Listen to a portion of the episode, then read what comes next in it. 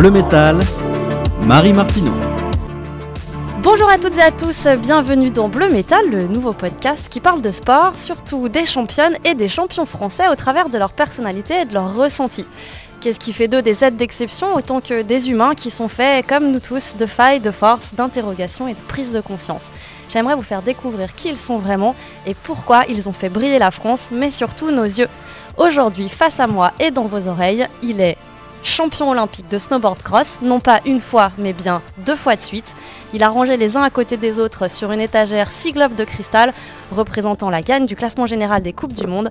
Il a connu les hauts, il a connu les bas, il est surtout littéralement passionnant. C'est Pierre Voltier. Bonjour Pierre. Bonjour Marie. Alors aujourd'hui ensemble on va aborder ta carrière bien sûr dans la partie bleu métal. On reviendra sur ton enfance et ta construction dans l'âge de bronze. Super. On parlera ensuite des sujets qui fâchent ou en tout cas ceux qui peuvent être un petit peu clivants dans argent comptant.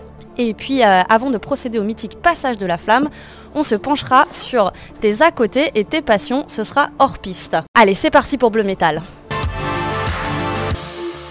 Merci d'être avec moi Pierre, comment tu vas? Eh bien très bien, euh, ma foi, je me remets d'une euh, prothèse de genou fraîchement posée. Effectivement. Donc euh, c'est pas rien, mais malgré tout ça va quand même. Pour le monde de la glisse, Pierre Voltier, c'est ça.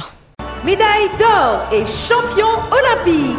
Pierre Voltier Lake Louise, décembre 2013, Canada. Deux mois seulement avant les Jeux de Sochi, Pierre a le genou en vrac. On a vu la flamme olympique en atterrissant, incroyable.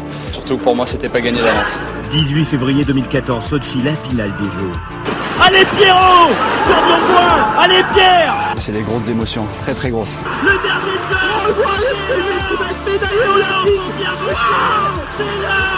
C'est merveilleux, définitivement ça c'est Ah non, je suis pas avec Pierre Vautier, je suis avec Monsieur Pierre Vautier. Celle de Sochi est restée dans un tiroir pendant deux ans avant que je la ressorte pour euh, me remémorer un petit peu les souvenirs qui commençaient à dater un petit peu.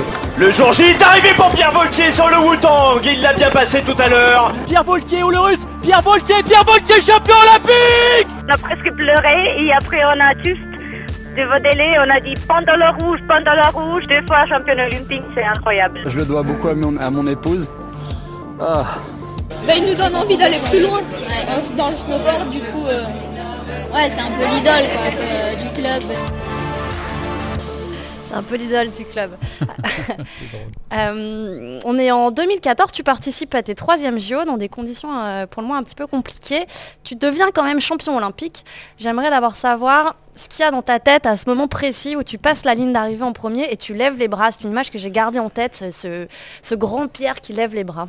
Pour moi, ce moment, cet instant de gloire, c'est simplement de la fiction. Parce que j'ai tellement galéré les deux mois euh, avant justement ce passage de ligne d'arrivée que c'était complètement euh, irréaliste. Quand je, quand je lève les bras, il y a une espèce d'explosion euh, d'émotion intérieure, là, quelque chose de- d'indescriptible complètement. Où euh, mes deux derniers mois sont passés dans, dans- dans- dans- ma mémoire en l'espace d'un- d'une fraction de seconde et je me suis dit mais c'est pas possible. Et après c'est blackout complet parce que l'émotion d'une médaille d'or olympique comme ça c'est quelque chose mais c'est indescriptible tellement les, émotions se bousculent les unes après les autres qu'en fait on peut...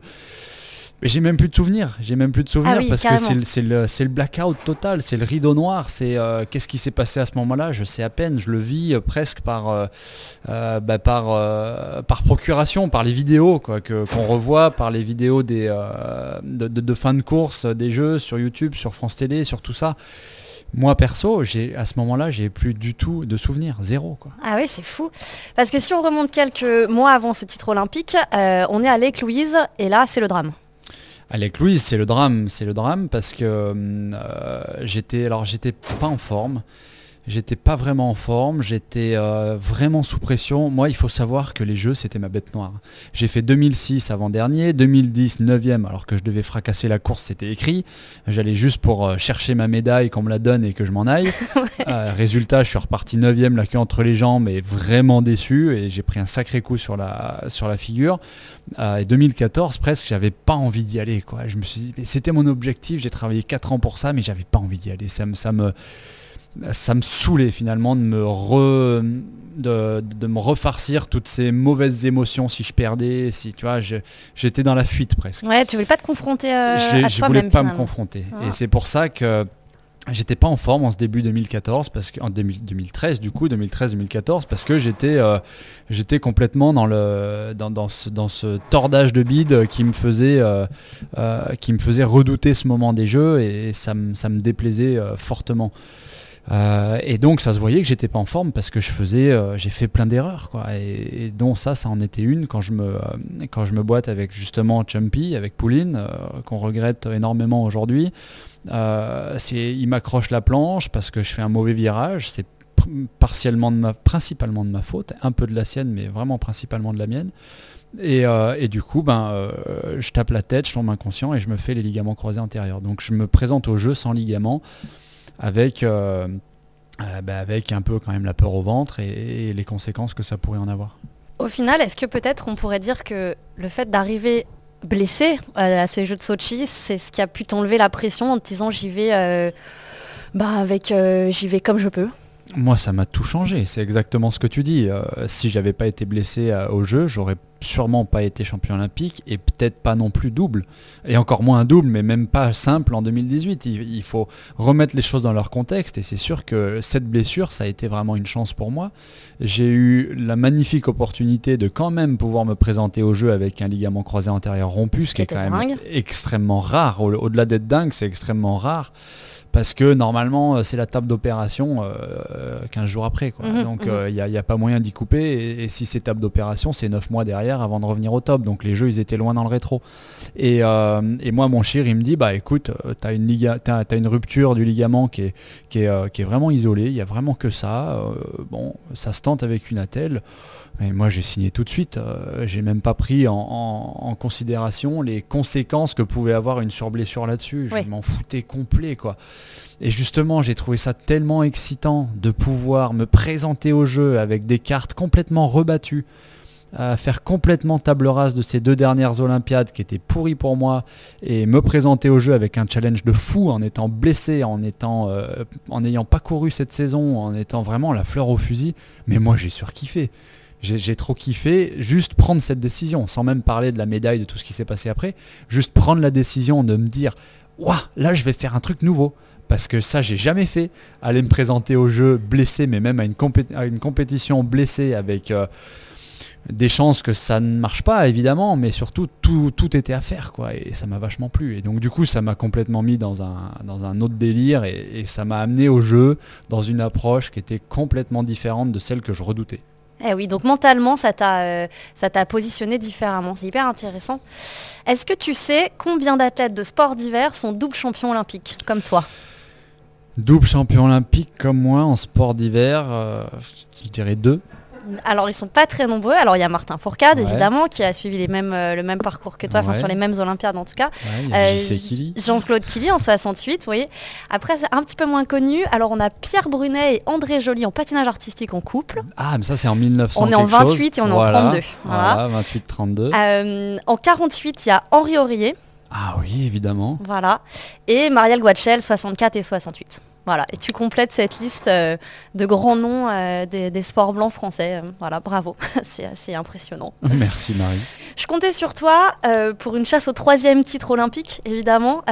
surtout que là, pour le peu, la liste se raccourcit énormément des triples champions olympiques.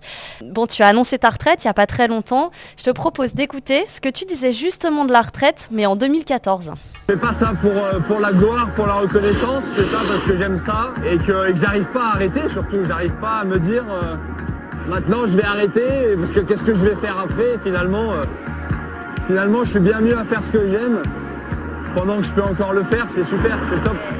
Qu'est-ce qui a raison de ça finalement Pierre? Ben alors il euh, y, a même une séquence off que t'as pas parce qu'elle n'est pas passée sur les médias mais mais j'avais même dit avant les Jeux de 2014 que j'arrêterais après 2014. Ah bon? Ouais, j'avais même dit ça, t'imagines un petit peu quoi. Ah oui. J'avais dit ça parce que je sentais un petit peu le vent tourner et je pense que j'étais un petit peu j'étais un petit peu euh, atteint de, ces deux échecs au jeu et je me disais mais pourquoi, euh, pourquoi me faire mal comme ça au, moral alors qu'il alors qu'il y a sûrement plein d'autres choses à faire? Et du coup je m'étais mis dans l'idée si je perds 2014, j'arrête si je gagne 2014, j'aurai ce que je voudrais, donc j'arrête.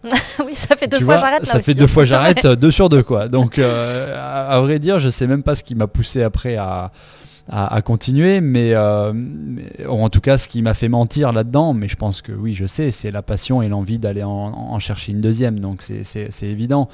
Mais, mais là, oui, si, si, on suit ce, discours que j'avais après 2014, parce que je crois que c'est après ma médaille, ça. Mm-hmm eh ben, eh ben, eh ben oui, j'aimerais continuer. Là, je, suis euh, au fond de moi, tout au fond de moi, parce que je suis, je suis quand même du genre à, garder le sourire mais, et à être optimiste, mais je suis aigri. Je suis aigri de de, finir comme ça. Je suis aigri de voir les collègues euh, se marrer sur les pistes. Euh, je suis aigri bah, d'être vieux. Ah, disons que tu as l'impression de subir, que, c'est pas ton choix. C'est pas mon choix, c'est ça. Et c'est pour ça que je veux absolument remettre les pieds sur une planche et refaire un projet qui me tient à cœur, un projet vidéo euh, qui est dans les papiers avec, avec Red Bull notamment. Et, et j'espère vraiment être capable et être suffisamment performant pour me remettre la volonté, elle y sera, mais est-ce que mon corps me le, permettra C'est encore autre chose, mais ouais, de, reprendre vraiment cette volonté d'être suffisamment performant pour boucler un, beau projet, tu vois, un beau projet qui me correspond, euh, à l'image un petit peu de ce que j'ai fait en 2019 avec, Red Bull, le, projet Shapes, où j'ai où euh, des, cubes de, de, neige et où je sautais de l'un à l'autre. Ça, c'est des projets qui me correspondent typiquement. Et, euh, qui sont loin de la compétition pour le temps. Qui sont très loin de la compétition, mais qui sont totalement en phase avec, euh, avec ma représentation de la glisse et du snowboard. Tu vois. Alors qu'une compétition, euh, bah, euh, là encore, on subit. Hein. On arrive sur le parcours et puis le parcours il est comme il est et puis les gens ils sont comme ils sont et puis si on a quelque chose à redire, euh, on dit rien parce que voilà, on est dans, dans surtout on est dans l'individualisme hein, dans ces sports. Hein. donc on pense avant tout à soi, mais mais voilà, on va pas changer le, cours des choses sous prétexte que ça, ne nous correspond pas. Donc moi, ce que j'ai, ce que j'ai envie, c'est, c'est aussi avant tout de créer, tu vois, de créer quelque chose. Quand on, quand on fait, euh, quand on gagne une médaille euh, d'or, euh, d'argent, tu le sais, on crée pas grand chose. On est, on est dans, un peu dans, dans, le, dans le néant. Quoi. On, est, on crée de l'émotion, mais l'émotion, malheureusement, ça s'oublie vite. La mémoire, on dit qu'une médaille, ça reste à jamais, c'est vrai, mais malgré tout, et encore plus dans le monde qui nous caractérise, enfin qui nous entoure, euh, c'est éphémère, ça zappe, c'est vite fait, c'est euh, à l'image d'une vidéo sur Insta, si, ça, si c'est pas parti en une seconde et demie, c'est zappé quoi. Hmm. Et, euh, et, ben voilà, il faut créer, et moi je veux créer des choses, pas forcément qui restent, mais au moins des choses où je dis ben voilà, ça c'est l'intégralité de, de, cette chose, c'est moi qui l'ai créé. Et ça, ça me manque terriblement dans ma recherche de, satisfaction vis-à-vis de la performance. C'est que la performance, malheureusement, on ne crée pas grand-chose. Intéressant. Alors j'allais y venir euh, sur euh, cette question-là, justement, euh, qu'est-ce qui te manque Qu'est-ce qui te manque déjà, puisque ta retraite est toute jeune Est-ce que tu as déjà isolé des, sentiments ou des ressentis qui te manquent déjà et que tu pourrais éventuellement combler avec de nouveaux projets? Évidemment, euh, j'ai des manques. Euh, déjà là, c'est le manque de, de, toucher de neige parce que bon, les stations sont fermées. la Coupe du Monde de snowboard cross euh, bat son plein, même si elle est elle pas vraiment fournie cette saison. C'est un petit peu dommage, mais moi, ça me manque un petit peu là, ce, sentiment au départ d'être un peu noué du bide. En fait, qui me ce que je redoutais, ce que j'ai redouté pendant toute ma carrière, ce nouage de ventre euh, à la, au départ, et eh ben en fait je me rends compte que c'est exactement ce qui me manque maintenant. Mhm. C'est exactement ce qui, ce qui me manque et je me rends compte que c'est justement ce qui me poussait à bien faire, à me, à me, à me retrancher dans, euh, dans, dans, dans, ce dépassement de moi-même, à me, à me, me, stimuler, à me, mettre à me remettre en question. C'est justement quand on est noué du bide, en tout cas moi, euh, face à l'adversité, que j'ai inventé les plus belles choses de, ma carrière. Et du coup, euh, ben là, j'ai un peu peur parce que euh, cette pression que j'ai plus, eh ben, comment je vais faire sans quoi? Est-ce que, est que ça va manquer pour justement bah, inventer des nouvelles choses, innover de nouveaux trucs euh, euh, bah, qui, qui, m'ont caractérisé et qui pourraient me caractériser par la suite? Mais, mais bon, si j'ai pas la pression, est-ce que ça va le faire quoi? Avec ce doublé olympique, tu es entré dans la légende, hein, tu es devenu le champion euh, certainement de tous les Français. moi, j'ai pris le temps d'écrire un portrait que je tire de toi personnellement. qui est pour moi Pierre Voltier la première fois que j'ai entendu parler de Pierre Voltier, c'est au stage préolympique de Prémanon au printemps 2013. Nous étions tous dans la grande salle où les discours de nos dirigeants s'enchaînaient. Un ami me glisse à l'oreille en le voyant, ah j'adore ce mec, il est brillant, il est trop fort, et il est passé à côté de ses jeux euh, plusieurs fois alors qu'il euh, surclasse tout le monde. J'espère vraiment qu'il va faire un truc à Sochi. Alors dès lors, euh, je l'ai observé de loin, ce Pierre Voltier, et me suis mise à espérer la même chose. Je l'ai vu s'accomplir en février 2014 derrière euh, la télé du salon du bâtiment France, euh, sans toujours le connaître. Ce n'est qu'en rentrant du Grand Cirque Olympique que l'on s'est retrouvé sur la même tournée média parisienne et que l'on a fait plus ample connaissance. Je l'ai découvert et je l'ai appelé Monsieur Parfait. Gentleman, tenant la porte de l'hôtel à son amoureuse en toutes circonstances. Humble, expliquant en toute humilité son parcours pour en arriver là. Avisé, passant d'un plateau à l'autre, d'un animateur à l'autre, comme s'il avait fait ça toute sa vie. Curieux, s'intéressant aux autres plus que cherchant à se faire remarquer. Manquait plus qu'il soit beau gosse. Ah merde, il est beau gosse. Bon, et ben en deux jours seulement, il a confirmé pas mal de mes théories. 1. Les grands champions sont accessibles et généreux. 2. Les vrais grands hommes sont ceux qui ne se servent pas de leur aisance pour prendre toute la place. Et 3. Les grands rendez-vous ne peuvent être vraiment victorieux que si l'on a dompté l'enjeu. J'aurais eu la chance de retourner une deuxième fois aux Jeux Olympiques avec lui et d'assister une deuxième fois à son sacre. Quel roi aura pu se vanter d'être couronné deux fois? Je me suis rapprochée de Marvel pour euh, leur soumettre un projet. Pierre Voltman, un genou en bois, mais un cœur en or. C'est super. Mon Dieu, mais quelle fraîcheur dans ce portrait et surtout qu'est-ce qu'il est flatteur. Je te remercie mille fois Marie. Mm. Écoute, ça me, ça me fait pas mal de, de roses sur, me, sur mon corps là d'un coup. C'est beaucoup trop. C'est, c'est, euh, mais merci. Tu- beaucoup, bah, je ne t'en prie. Non, alors c'est vrai, c'est loin de moi l'idée de te flatter. Euh, Est-ce que tu n'as absolument pas conscience que c'est ça que tu reflètes euh, Écoute, euh, je ne sais pas. Moi, j'ai bon, alors, j'ai des valeurs euh, qui m'ont été inculquées par un père instit et une mère infirmière. J'ai euh, j'ai la volonté vraiment de, de, de, de- ce management horizontal, tu vois, où j'ai euh, où j'ai envie que tout le monde se sente bien dans un groupe, où j'ai surtout pas envie d'être le leader euh, et d'écraser les autres, parce que je- je- déjà, je ne saurais même pas comment faire, et, je pense que c'est parfaitement dégoûtant euh, de, le, de le faire, même, même si on en a la, la légitimité, on va dire. Il y en a certains qui le font et j'aime pas. Donc ouais, moi je j'aime bien effectivement quand, quand les gens se, se- se- tu vois, se sentent bien, mais pour moi c'est normal, tu vois, de, de, de, euh, de- prêter attention à ça. tu vois. Donc je le fais pas ni par intérêt, ni par euh, euh, vouloir euh, paraître, je le fais parce que bah, parce que c'est comme ça que je vois les choses quoi. Donc pour moi c'est une philosophie, tu vois, c'est même pas je le fais même sans réfléchir ou quoi. Bon, on a vibré, on a rigolé, on a papoté. Maintenant, Pierre, tu vas te confier. Ouh là là là là. Et confiance, crois en moi. C'est le serpent, là, Mougli. Crois en moi. bon, en vrai, en vrai, tu vas, Pierre, tu, tu vas fermer les yeux et tu es prié de répondre instinctivement et sans trop réfléchir. Ah oui, Ok. d'accord. Tu me donnes euh, une seconde et demie comme la vidéo d'Insta. C'est à peu près ça. Allez, on y va. Tu préfères dire bonjour ou au revoir? Au revoir. Pour toi, c'est quoi un épicurien? Pas quelqu'un qui euh, vit de ses, euh, de ses envies et, et sans, sans jamais euh, voir le péché. Est-ce que tu es un épicurien? Non. Est-ce que la pleine conscience est un sujet qui te parle?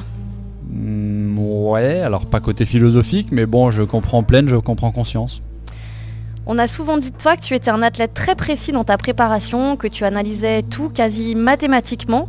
Est-ce que dans la vie de tous les jours, tu prépares ou tu improvises? Je prépare et d'ailleurs ça me vaut beaucoup de critiques de mon épouse. Dans quel autre sport aurais-tu rêvé d'être champion olympique? Le vélo. Pourquoi? Ouais, parce que j'en ai beaucoup fait étant jeune et que, et que si ça avait pas été du snowboard, ça aurait été du vélo. As-tu un regret ou un remords qui te hantera ad vitam aeternam? Oh, j'en ai euh, plusieurs, faudrait que je creuse un peu, mais définitivement ma, ma non-médaille de Vancouver, euh, c'était dur, dur, dur à, à gérer et j'y pense encore souvent. La licence de géographie et l'école d'ingénieur, c'est pour la frime? Alors la licence de l'école d'ingénieur, non, parce que j'y ai passé 4 mois. La licence de géographie, non plus, parce que j'y suis encore, donc il n'y a pas de quoi frimer. Ok. Euh, le selfie avec Joko, ton frère d'une autre mère, c'était pour la frime? Euh, non, et d'ailleurs il est toujours pas fait, c'était un montage, euh, mais, euh, mais il faut absolument que je le fasse parce que c'est quand même quelque chose qui me tient à cœur et c'est une belle opportunité de, surtout de le rencontrer, un grand athlète. On adore Joko, bien sûr. J'adore. Euh, Pierre Gasly, ta cam ou pas ta cam?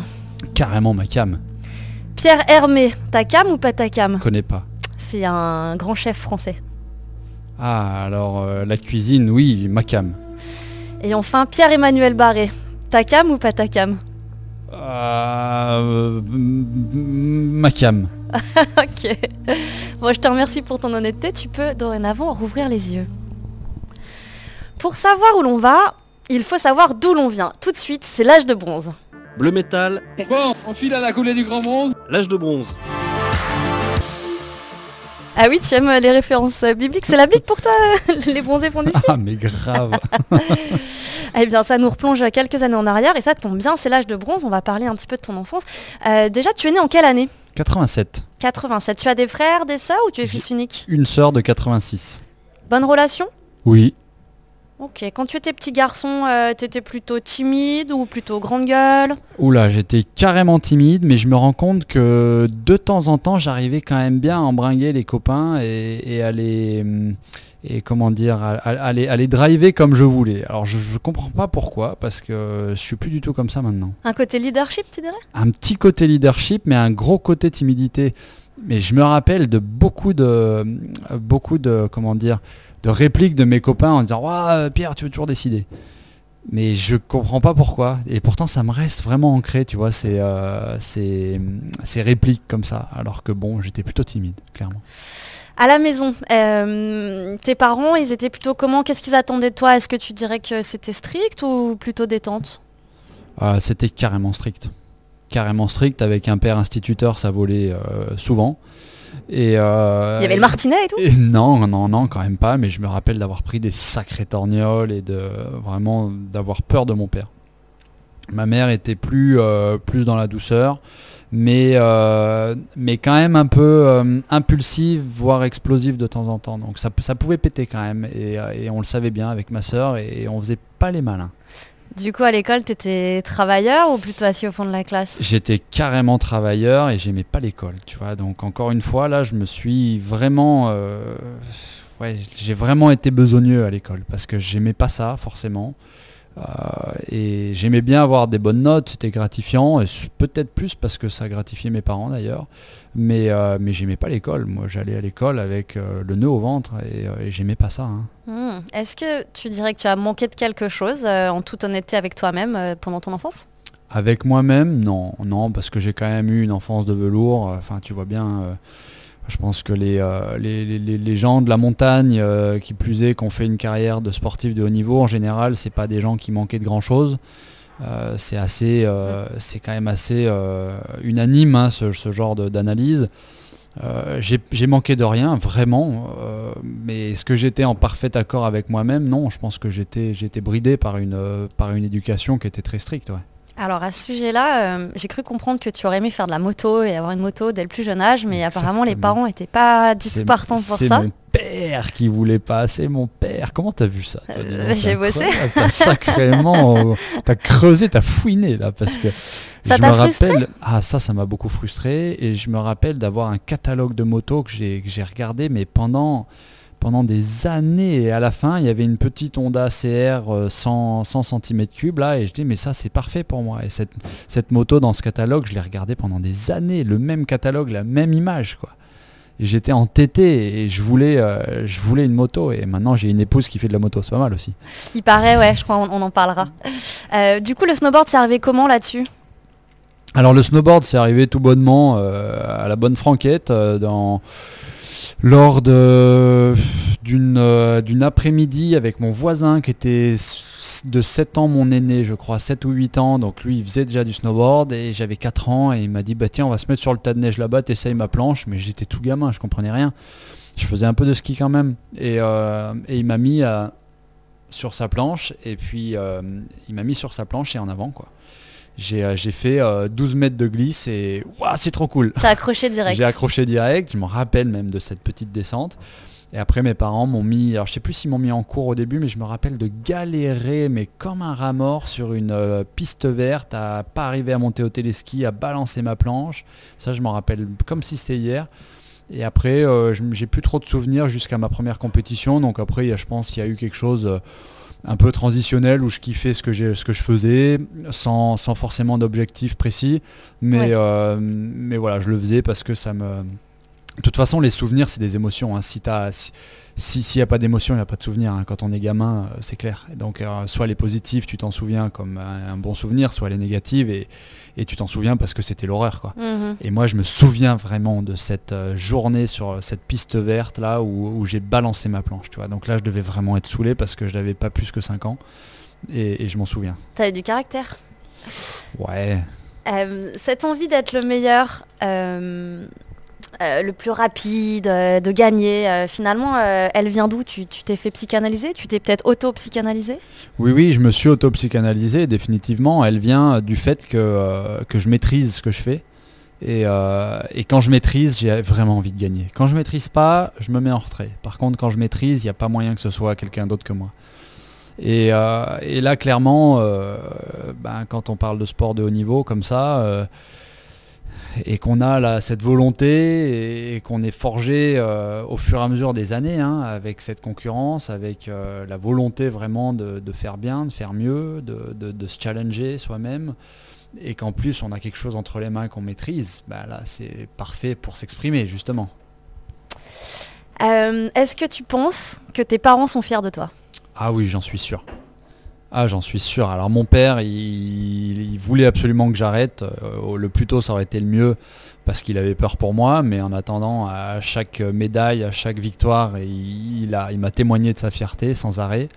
Euh, et ma mère était à bloc, à bloc de bloc. Donc maintenant, elle est décédée depuis deux ans, mais, euh, mais elle, euh, elle était à fond, à fond, à fond derrière moi. Il n'y avait pas moyen qu'elle rate une course. Si elle pouvait venir sur les courses, elle le faisait. Je me rappelle même d'un- d'une surprise qu'elle m'avait fait à mon premier globe. Elle était venue en Italie euh, euh, avec tout le fan club et tout pour en surprise quoi. Et moi, je savais pas qu'elle était là. C'était super. Est-ce qu'il y a des choses que tu as vécues à l'âge tendre, puisqu'on est dans l'âge de bronze, et que tu voudrais absolument faire échapper à tes enfants? Alors oui, j'ai ce souvenir quand j'étais gamin de devoir, de devoir euh, gratter à la porte de mes parents pour aller chez un copain ou pour aller dormir ou juste pour aller euh, jouer avec, euh, avec, avec les potes quand j'étais tout petit, quand j'étais gamin. Et bon, c'était toujours compliqué pour mes parents, enfin en tout cas de ce que je me souviens. Et, et moi, ça, c'est vraiment quelque chose que j'aimerais laisser open pour mes enfants. C'est-à-dire que, que les autres viennent jouer chez nous ou qu'ils aillent jouer chez les autres. Je pense que ce lien social, quand on est gamin, il faut, moi, j'ai l'impression qu'il ne faut pas qu'il soit bridé parce que, parce que ça forge quand même un, gamin de, euh, bah déjà d'avoir envie de faire quelque chose avec ses potes. Et, voilà, ça peut écrire des histoires qui sont... euh, bah, qui sont meilleures, moins bonnes, j'en sais rien en fait. Mais en tout cas, moi je me rappelle de, de cette, euh, de, de- cette, de ce tour de vis tout le temps où il fallait euh, bah, que j'attende trois semaines avant d'aller euh, manger chez un copain quoi. Je te parle de ça, j'avais peut-être allé entre, euh, entre 8 et entre 8 et 13 ans quoi. Ah oui. Et c'était c'était compliqué pour moi et bon voilà. J'ai- J'aimerais que mes enfants n'aient aient à me demander qu'une fois, alors soit oui, soit, soit c'est oui, soit c'est non, mais, mais voilà, pas les faire attendre pendant des jours et des jours avant que ça puisse se passer. Quoi. Alors à l'inverse, est-ce qu'il y a des sentiments que tu as découverts quand tu étais marmot et que tu mets vraiment un point d'honneur à leur faire découvrir? Oui, le, le sport et les sensations, vraiment. Alors ils sont pas très, pas très réceptifs à ce sujet-là, surtout ma fille qui est plus poète que, que, euh, que dans la sensation euh, de- de- du sport et tout et tout. Mais ils sont petits encore. Ouais, 8 ans, hein, ma grande, donc elle commence déjà à, à- à savoir où elle met les pieds, quoi. Et elle met pas du tout les pieds dans le sport, pas du tout. Mais quand même, j'essaie à son niveau de, de la sensibiliser à ce que, bah, à ce qu'elle prenne conscience de, de son corps, de, de ce qu'elle, euh, des, des capacités qu'elle peut avoir euh, corporelles, quoi. Bon, voilà. Mon, mon petit, il est, il est complètement anarchique et, euh, et lui, pour le coup, il est en recherche de sensations, mais il va falloir à un moment un peu orienté, dirigé, cadré, Canalisé. canalisé. Donc, euh, mais c'est bien, c'est top aussi. hein, voilà. On a sûr. deux enfants qui sont complètement différents, donc c'est ah, c'est rock, hein, c'est top. Alors il y a quelqu'un qui avait une anecdote à nous raconter à ton sujet. On l'écoute. Salut petit Pierre. Alors j'ai deux trois questions pour toi. Tout d'abord, je voulais savoir si tu te souvenais des bords de rossignol que nous filait Bob à l'époque, qui permettaient d'équiper pas mal de jeunes du club de snowboard de Serre Chevalier dont tu faisais partie. Et ensuite, deuxième question, est-ce que tu penses que l'entraînement et les courses que tu as fait en snowboard alpin t'ont bénéficié par la suite dans ta carrière de snowboard cross pour ta progression et, et ton évolution au plus haut niveau? Tu es certainement l'un des seuls riders de ta génération qui a mis les pieds sur une planche d'alpin si jeune. Et je suis curieux d'avoir ton analyse sur ce point. Je, re- je recolle les morceaux, ça y est. Alors, est-ce que tu as reconnu cette personne Évidemment, j'ai reconnu cette personne. Qui est-elle C'est Souris Philippe Gilbert, mon premier coach d'ailleurs. Je recolle les morceaux d'un appel téléphonique que tu as eu avec ma femme et que et que- et qu'elle parlait en anglais et que je me suis dit, mais c'est qui ça? Et, euh, et puis qu'elle me fuyait, elle est allée dans notre nouvelle maison en pensant que j'allais pas venir avec elle, puis je l'ai suivie. ouais, super. Et, et je l'ai entendu dire au téléphone, oh il me court derrière, il est chiant. c'est ça, t'étais ben beaucoup voilà, trop curieux. Et oui, c'est vrai que je suis passée par elle pour euh, savoir qui avait été euh, ton premier coach. Donc on est d'accord, Philippe Gilbert, tout à fait. Euh, on est à peu près en quelle année là T'as quel âge euh, quand c'est Philippe Gilbert qui est ton coach Euh, j'ai entre, six- entre 7 et 11 ans. T'as entre 7 et 11 ans. Et il t'appelle? Il m'appelle Petit Pierre. Ouais, et c'est resté, Comme, hein. comme tout, ouais, mais oui, c'est resté comme tous les anciens snowboarders de Sercheux. Euh, j'ai, enfin tous, euh, quand je dis tous, allez, il y en a 3, 4 euh, qui ont couru avec moi quand j'étais vraiment tout gamin et ils ont encore tendance à m'appeler Petit Pierre, c'est super. Mhm. Et pour répondre à sa question, est-ce que tu penses que ça t'a aidé euh, le fait d'avoir vraiment fait du, bah, du snowboard alpin et en l'occurrence avec lui sur tes premières années quoi? Ah ben évidemment, évidemment. Moi de toute façon Souris, je l'ai, je l'ai toujours dit, c'est, c'est lui qui m'a tout appris quand j'étais minot. Sans lui, je ne serais pas arrivé là. Après, il y en a eu d'autres hein, qui m'ont, euh, sans, qui rien n'aurait été possible ou beaucoup moins.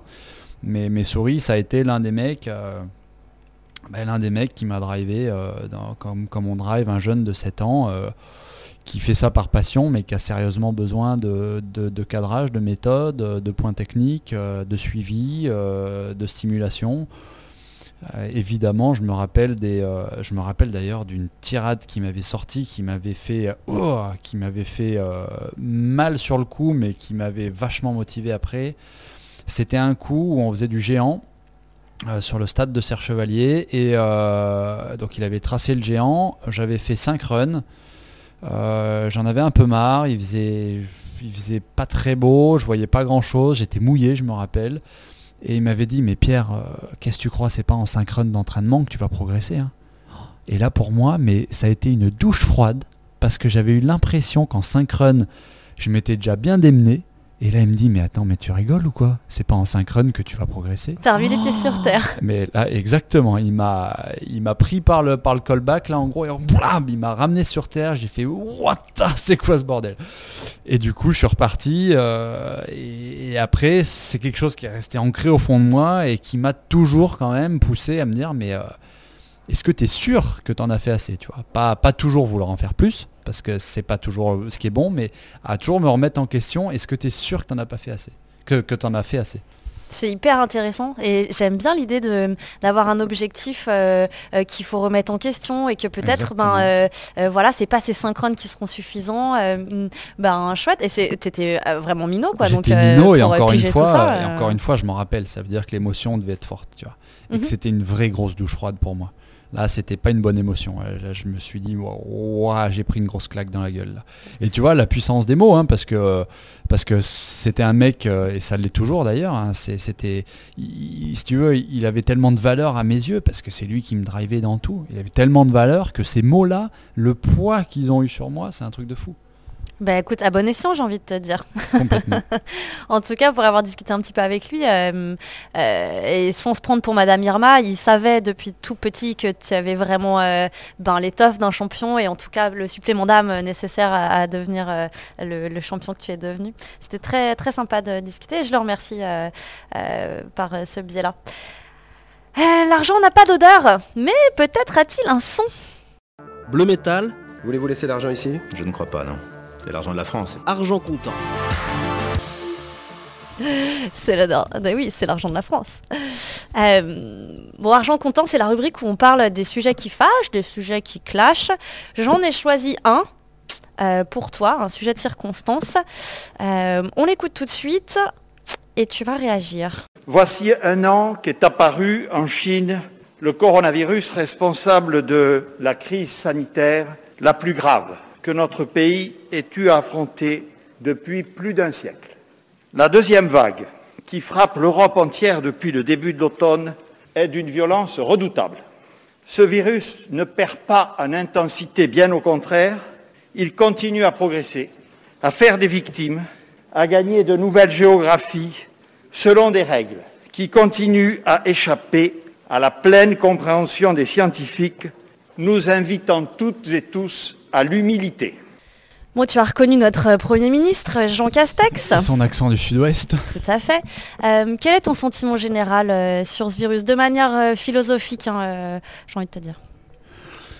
De manière philosophique, moi, c'est un, bon sentiment. Alors, ça queen, ça queen sur, le, sur la non-ouverture des stations, sur cette ambiance morose qui pèse, là, cette chape de plomb qu'on a en station où, euh, où les mecs ils se rendent vraiment compte que bah, sans le ski, on n'est plus rien. Quoi.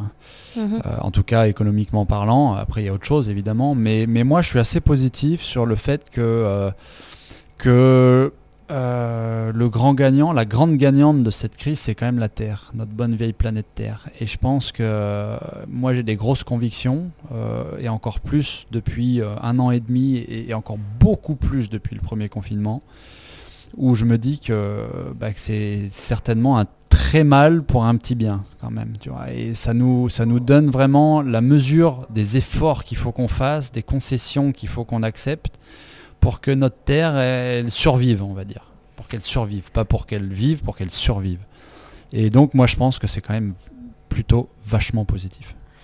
Qu'est-ce que tu penses des clivages euh, On observe hein, les anti-vaccins, les pro-vaccins, les anti-chloroquines, les pro-chloroquines, les anti-confinements, les pro-confinements. Euh, est-ce que ça te fait un peu peur ces clivages quand même? Moi, ça me fait peur les clivages, c'est sûr, parce que parce que c'est en temps de crise comme ça qu'on voit le, déchirement de la société et, euh, et, ça, ça va pas nous servir. Mais bon, malheureusement, euh, j'ai jamais vécu la guerre, mais, euh, mais en temps de guerre, c'est un peu ça aussi. hein. Il y, a, y a des clivages, il y a les pour, il y a les contre, et malheureusement, euh, entre, entre deux, il y a un fossé. Quoi. Et, et- au plus notre sécurité est mise en branle, au plus ce fossé est vraiment grand, et au moins il y a d'entre deux. Et, et là, je pense qu'on n'est qu'au début du, du creusement du fossé. Vraiment qu'au début. Hmm. Est-ce que tu es inquiet pour la tenue des JO de Tokyo? Alors les JO de Tokyo, oui, je suis très inquiet pour leur tenue parce que là encore dernièrement, euh, il y avait euh, Tokyo, il me semble, qu'ils sont totalement pour le maintien. Le CIO euh, commence à se dire que bah, qu'ils sont pas bien chauds, quoi, qu'ils voient pas comment ça peut se, se produire. Donc moi j'ai vraiment l'impression que c'est mal engagé, au moins en, au moins sereinement quoi. Euh, j'ai l'impression que ça va que ça va être un peu dramatique même si ça se fait et que ça va être dans la douleur quoi. Et d'après toi, est-ce qu'ils doivent avoir lieu euh, à tout prix? Là encore euh, là encore si j'écoute si j'écoute mes convictions environnementales non, vraiment pas. Il ne faut pas que ça ait lieu à tout prix. Si j'écoute mon cœur de sportif, oui, parce que euh, moi je me mets dans, la peau de- des gens qui se sont entraînés, qui ont rêvé pour ces jeux. C'est un, faux espoir qui serait terrible. Alors euh, qu'on dise il n'y aura plus de Jeux Olympiques, ok, euh, ça fait mal à tout le monde, mais au moins tout le monde sait sur quel pied danser. Qu'on fasse des allers-retours et qu'on mène les gens en bateau, je dis pas qu'il y a un responsable, hein, mais en tout cas que les gens soient menés en bateau comme ça, que les athlètes soient menés en bateau, les staffs, les organisations, je trouve ça, sportivement parlant, c'est intenable, vraiment. Sortir des sentiers battus, s'engager, s'ouvrir au monde, euh, autant qu'entretenir son jardin secret, c'est hors piste. Bleu métal, Écoute mon pote, si t'as la trouille, faut pas faire du hors-piste. Ouais.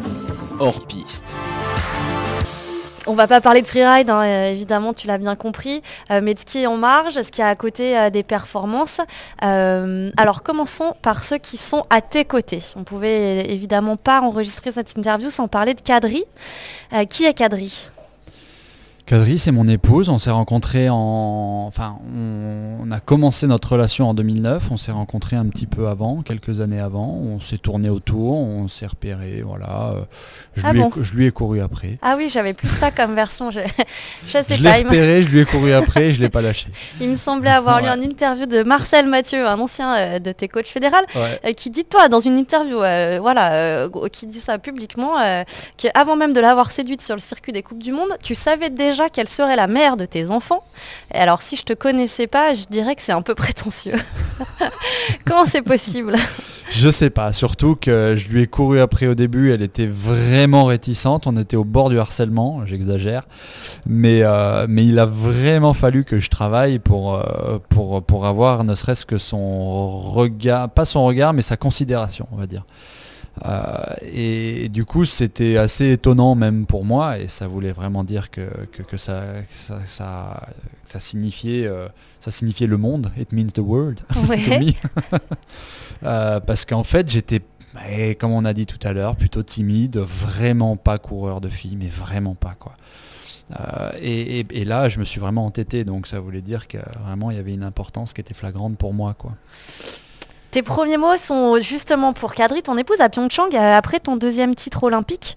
Euh, tu fais honneur à toutes les mères de famille euh, et à toutes les femmes de la planète. Pourquoi c'est important à ce moment-là et comment tu l'expliques que tes premiers mots soient pour elles Bah pour moi c'est complètement évident parce que, parce que ma vie c'est pas seulement ma vie d'athlète et encore moins depuis que, depuis que je suis papa et, même si j'ai jamais eu l'impression de faire des sacrifices euh, en étant sportif de haut niveau, hein, les soirées du samedi soir ça m'a jamais manqué, euh, euh, les vacances à la plage au mois de juillet quand moi j'étais en muscu ça m'a jamais manqué.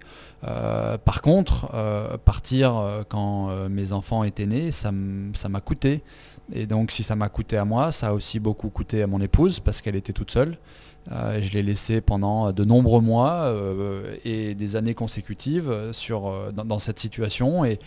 Et elle a jamais, euh, elle a jamais rien dit. Quoi. Elle m'a toujours laissé faire, elle m'a toujours accompagné dans mon projet, euh, euh, d'un commun accord, parce qu'elle était aussi athlète de haut niveau en snowboard cross, donc d'un commun accord en 2013, fin 2013, elle se blesse, moi aussi, mais euh, elle, elle arrête sa carrière, donc euh, parce que parce que ça faisait du sens, ça tombait sous le sens, on va dire, euh, du couple, que moi je continue étant plus jeune et, et ayant des objectifs plus plus hauts, et qu'elle arrête, donc c'était un, un accord commun, on va dire, mais T'as jamais culpabilisé de mais ça? quand même, bah, non, j'ai jamais culpabilisé. Par contre, j'ai vraiment essayé de, j'ai vraiment essayé bah, de, lui renvoyer l'ascenseur et de faire euh, et, de faire en sorte qu'elle se sente bien euh, où elle est, quoi.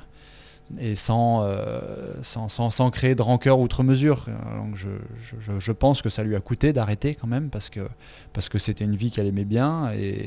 Mais, bon, voilà, elle l'a fait pour moi. Donc évidemment, si je suis là, si, j'ai fait tout ça, en étant papa, en ayant une vie de famille extraordinaire, c'est uniquement grâce à elle. Eh bien, on va l'écouter et on va écouter ce qu'elle a euh, à te dire. Coucou Bingu. How are we going to compensate your lack of adrenaline now? Should we take out the motto? Like in the old good times? Musi. Ah, C'est super. Ah oui, c'est super, déjà, on en apprend, euh. super, mais c'est super, Donc, et oui. euh, Quel est ton, quel est ton, ton surnom? Pi- Pingu. Pingu, Pingu ok. avec trois. O à la fin. et c'est le même pour elle, on partage aussi ça, tu vois. Alors je vais traduire rapidement pour, euh, pour les, les gens qui nous écoutent qui parlent pas anglais. Euh, elle te demande euh, comment vous allez euh, combler ce manque d'adrénaline euh, euh, vu que tu ne vas plus prendre le départ euh, euh, des courses. Et, euh, et je crois qu'elle propose euh, de ressortir la moto comme dans au bon vieux temps, c'est ça? Exactement, exactement, parce que euh, parce que mon épouse Kadri, euh, elle m'a aussi, elle, et c'est drôle parce qu'elle le, elle, le- dit souvent, elle me le fait souvent remarquer, et moi je fais comme si je l'entendais pas, euh, que je l'ai choisi parce que c'était une, une motarde et qu'elle faisait du, cross en moto et qu'avec moi ça m'avait, ça m'avait vraiment, mais c'est vrai en plus, ça m'a vachement impressionné et je me suis dit, waouh une fille aussi belle, aussi péchue, autant de, euh, autant de qualité, et en plus qui fait de la moto, mon rêve d'enfant, je dis mais c'est quoi cette histoire? C'était bah, elle, hein. C'était elle, c'est sûr que c'était elle. Et donc elle me dit souvent ouais, bah, de toute façon tu m'as choisi jusque- juste parce que je faisais de la moto. Alors oui, c'est vrai que ça, ça a joué, ça m'a fait le déclic, mais bon, évidemment, au-delà de ça, on s'aime à la folie par-dessus tout, et puis, et puis, et puis voilà, c'est une relation qui est, euh, qui est ultra stable, et on est, on est vraiment extrêmement euh, heureux, en tout cas moi je le suis. Et, oui, euh, on faisait beaucoup de motos quand on était, euh, quand on était jeune dans nos jeunes années de relation, comme elle faisait du cross, en Estonie, il y a des terrains de cross partout. Donc, bah, quand on partait en Estonie, on attelait la remorque derrière la voiture et puis, et puis on allait faire du cross. Et c'était cool parce qu'on partageait, euh, enfin, je sais pas si t'imagines, partager du motocross en couple, c'est quand même quelque chose, je pense pas qu'il y ait beaucoup de couples qui le fassent. quoi. Mhm. Donc euh, il y a vraiment une exclue et, et moi, adorant la moto, euh, c'était euh, vraiment la, la vie de rêve.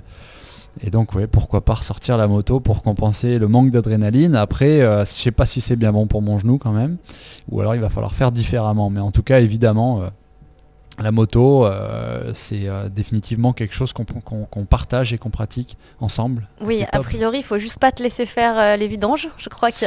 Oui, alors dernièrement en mécanique, je me suis, j'ai pas montré mon meilleur côté. J'ai serré un moteur avec un filtre à huile à l'envers. Bon, ouais, voilà, on va le dire vite. Voilà, allez, on n'a pas entendu. Hop là. un à côté d'un autre ordre, Pierre, que j'aimerais creuser un petit peu avec toi, c'est la musique. Parce que j'ai découvert, comme tous les gens et tes fans qui te suivent sur Instagram, cet automne, que tu avais appris le piano pendant ta convalescence. Euh, évidemment, tu es bluffant, voire un peu énervant de facilité. Euh, Parle-nous de cette nouvelle passion. Écoute, je l'ai appris euh, un an avant vous, hein, euh, avant vous tous et toutes, hein, ma, ma passion pour le piano. Incroyable. Ah ouais, alors j'aimais le piano depuis tout le temps, mais j'avais jamais mis les doigts sur un piano. Mes parents étaient loin d'être musiciens. Il y avait un synthé euh, à la maison quand j'avais 12-15 ans. Là. Alors bon, je, je tou- je- je tapais sur les touches du synthé. C'était peut-être un peu avant 12-15 ans parce que je faisais beaucoup de bruit. Euh, mais bon, j'ai jamais eu de formation musicale, ni quoi que ce soit, ni même quelqu'un qui m'ait inspiré là-dedans. Et, euh, puis arrivé à, Hauteville, en centre de rééducation pour mon genou, après 4 mois de galère à l'hosto à pas savoir ce que j'avais, d'ailleurs je sais toujours pas ce que j'ai, mais, en tout cas je suis arrivé en centre de rééducation à Hauteville et il y avait un vieux piano désaccordé, un espèce de machin euh, qui tenait à peine debout et une note sur deux qui était fausse. Mais je me suis dit, ah, quand même, euh, pour les longues soirées de rééduc, euh, euh, on venait de regarder Bohemian Rhapsody avec, avec Kadri, justement. Et je me suis dit, il faudrait quand même que j'essaie d'apprendre un bout de cette musique. Et du coup, je me suis mis sur Bohemian Rhapsody au piano, mais sans aucune connaissance musicale, ni même des notes, ni même du solfège, ni même de, ni, ni même de ce qu'est euh, la, la note de cette touche en particulier. J'avais aucune idée. Et puis voilà, à l'oreille, avec YouTube, machin, j'ai appris Bohemian Rhapsody. Donc complètement autodidacte. Complètement autodidacte, avec euh, YouTube comme, euh, comme, comme teacher quand même.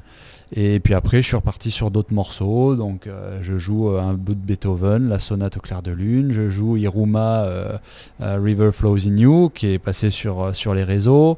Je joue The Sound of Silence. Je joue quoi d'autre Alan Walker. J'ai 5-6 morceaux que je que j'évolue euh, petit à petit, mais voilà, ça prend du temps, mais j'adore, vraiment, j'aime beaucoup ça. Ah oui, donc parce que je me demandais si c'était un, vrai défi de, rapprendre quelque chose, tu vois, un, oui, un défi de- pour apprendre ou un défi euh, ou parce que simplement tu, tu- tu aimais la musique et que c'était le temps de, de- bah, que tu avais un peu de temps à, à consacrer et que du coup euh, tu t'es dit je veux faire de la musique. C'est ça, c'est carrément un mélange de tout ce que tu viens de dire. hein. C'est euh, Ah le plaisir d'apprendre, le challenge de, de se mettre sur un piano à 33 ans et que tout le monde dit euh, si c'est pas fait à 8 ans c'est mort. Euh, moi c'est le genre de phrases qui me, qui me, qui me, qui me font marrer ça. Tu vois, Bah, J'aime bien ça. Alors après je suis autodidacte donc évidemment ça ressemble à rien au niveau méthode mais, euh, mais, mais à part ça je suis extrêmement satisfait de ce que, de ce que j'arrive à sortir et c'est c'est vraiment, euh, c'est vraiment stimulant quoi. Quand j'arrive à sortir un accord, un morceau qui, qui, qui, moi à mon oreille sonne, sans même parler de ce que les autres en pensent, ouais, je suis ultra content quoi. Et du coup, ben, je continue. T'es dans l'émotion, on revient Ah à ouais, ce- mais cette sensation dont tu parlais. hein. Ah Ouais. ouais, ouais, totalement émotion. Et des fois, je, je suis tout seul à l'appartement, euh, je sors mon morceau de piano et je gueule yes parce que parce que pour moi c'était c'était cool quoi. Et, euh, et c'est vraiment pour pour ma pomme, hein, mais j'adore. On va terminer cet entretien par le passage de la flamme. Bleu métal, Passez-moi Paris. il veut vous dire quelque chose. Ah bah dis, je transmets, hein le passage de la flamme. Normalement, l'invité qui te précède a une question pour toi. Et tu es sommé d'y répondre sans langue de bois et en toute franchise. Ben, comme tu es le premier euh, du premier numéro de Bleu Métal, j'ai choisi pour toi un autre double champion olympique pour te poser sa question. Il s'agit de Brice Guyard. On l'écoute. Salut Pierre, je m'aperçois qu'on a quelques points en commun, et notamment une grave blessure articulaire au genou en fin de carrière. Pour ma part, j'ai eu une greffe de cartilage sur le plateau tibial. C'était un peu l'opération de la dernière chance, mais qui m'a permis de tenir deux années de plus. Donc voilà, ma question, maintenant que tu as arrêté le très très haut niveau, bah, je serais curieux de savoir si euh, à toi aussi, ton genou et ton corps au global te disent merci. Euh, bah merci tout simplement de ne plus les faire souffrir. Alors Brice, donc, qui est double champion olympique euh, d'escrime et qui est en charge aujourd'hui euh, de la relation euh, entre les athlètes, la mobilisation des athlètes au sein de- de- du comité d'organisation des Jeux olympiques de Paris 2024. Je pense que tu vas avoir affaire à lui plus d'une fois dans les années à venir. Et donc j'ai appris ça, qu'il avait eu lui aussi un grave problème au genou et que la solution de la dernière chance, alors pour lui a été une greffe, mais ça aurait tout aussi, pu, aussi bien prothèse, être une prothèse comme toi, ouais. Euh, donc, euh, donc sa question, est-ce que mon corps me dit merci après tout, euh, après tout, après l'arrêt de, carrière? Moi, c'est un peu spécial. Mon corps va très bien, sauf ce genou qui a dégénéré dans les quelques derniers mois. Et c'est pour ça que c'est un peu rageant. C'est d'autant plus rageant parce que parce que j'étais pleine bourre avant. J'avais vraiment aucun souci. Même ce genou qui m'a embêté, enfin qui m'a embêté, qui m'a qui m'a lâché même en 2014, euh, juste avant les Jeux. Euh, ben, il s'est bien remis, il s'est très bien remis, euh, rien à signaler, tout allait bien. euh, et, même 2019, c'était la saison où j'étais le plus en forme, mais vraiment. J'ai cartonné l'automne 2018 en entraînement, mais vraiment, mais j'hallucinais, 30, euh, 31 ans. Et, et- j'étais, j'étais ou 32 ans, j'étais vraiment au sommet de ma forme, au pic de ma forme, un truc de fou. Euh, si bien que euh, euh, bon, le début de saison, ma mère était très malade, j'ai eu, eu des, des- des- des soucis, bref, voilà, ça s'est pas, pas très bien passé. Après, j'ai fait mon, mon, mon, mon projet avec Red Bull qui était éprouvant et derrière je me fais une commotion cérébrale trois jours après mon projet avec Red Bull aux mondiaux. Donc voilà, la saison, euh, malheureusement, euh, j'étais ultra en forme, mais elle n'a pas existé cette saison, pour différentes raisons. Mais euh, voilà, différentes raisons valables et, justifiables, donc il n'y avait pas de souci. Et bon, après, voilà, je, me suis, ma carrière s'est éteinte sur, une autre blessure, enfin sur une autre chute de juillet avec ce genou en vélo à 8 km heure. C'était nul. Euh, je fais une roulade au-dessus du guidon, et, mais, mais, mais à part ça, mon corps allait vraiment bien avant. Et donc, ap- j'ai rien à déclarer à part ce genou qui, euh, qui est parti en live. Tout le reste, j'aurais pu continuer encore des années, des années, des années. quoi. Mais c'est ce qu'on euh, souhaite, a priori, euh, des projets qui vont se mettre en place. Il y a des projets, malheureusement, ça ne sera pas la même intensité et, et les objectifs ont changé. J'aurais aimé, évidemment, hein, continuer sur la même lancée. Après, c'est bien de changer aussi. hein, voilà, ça fait 15 ans que je fais ça. Il y a un moment où c'est top. Donc, je suis en forme quand même. Je suis en sacrée forme. Et maintenant que j'ai un genou tout neuf, euh, je suis plus qu'en forme. Je suis bionique. Eh bien, c'est sur cette euh, belle note euh, que euh, on va terminer ce bleu métal. Et oui, c'est déjà terminé. Pierre, un immense merci évidemment d'avoir bah, d'avoir joué franc jeu, de t'être livré, de nous avoir permis d'en savoir un peu plus sur ta personnalité, sur ta matière bleue. Rendez-vous très vite pour un nouvel épisode avec une grande athlète. Alors cette fois-ci, ce sera Charline Picon, notre championne olympique en titre de planche à voile. D'ici là, n'hésitez pas à nous suivre nombreux sur les réseaux sociaux, bleu métal podcast. Et n'oubliez pas, comme l'a dit le grand John McEnroe, si vous gagnez sans progresser, vous ne serez jamais champion.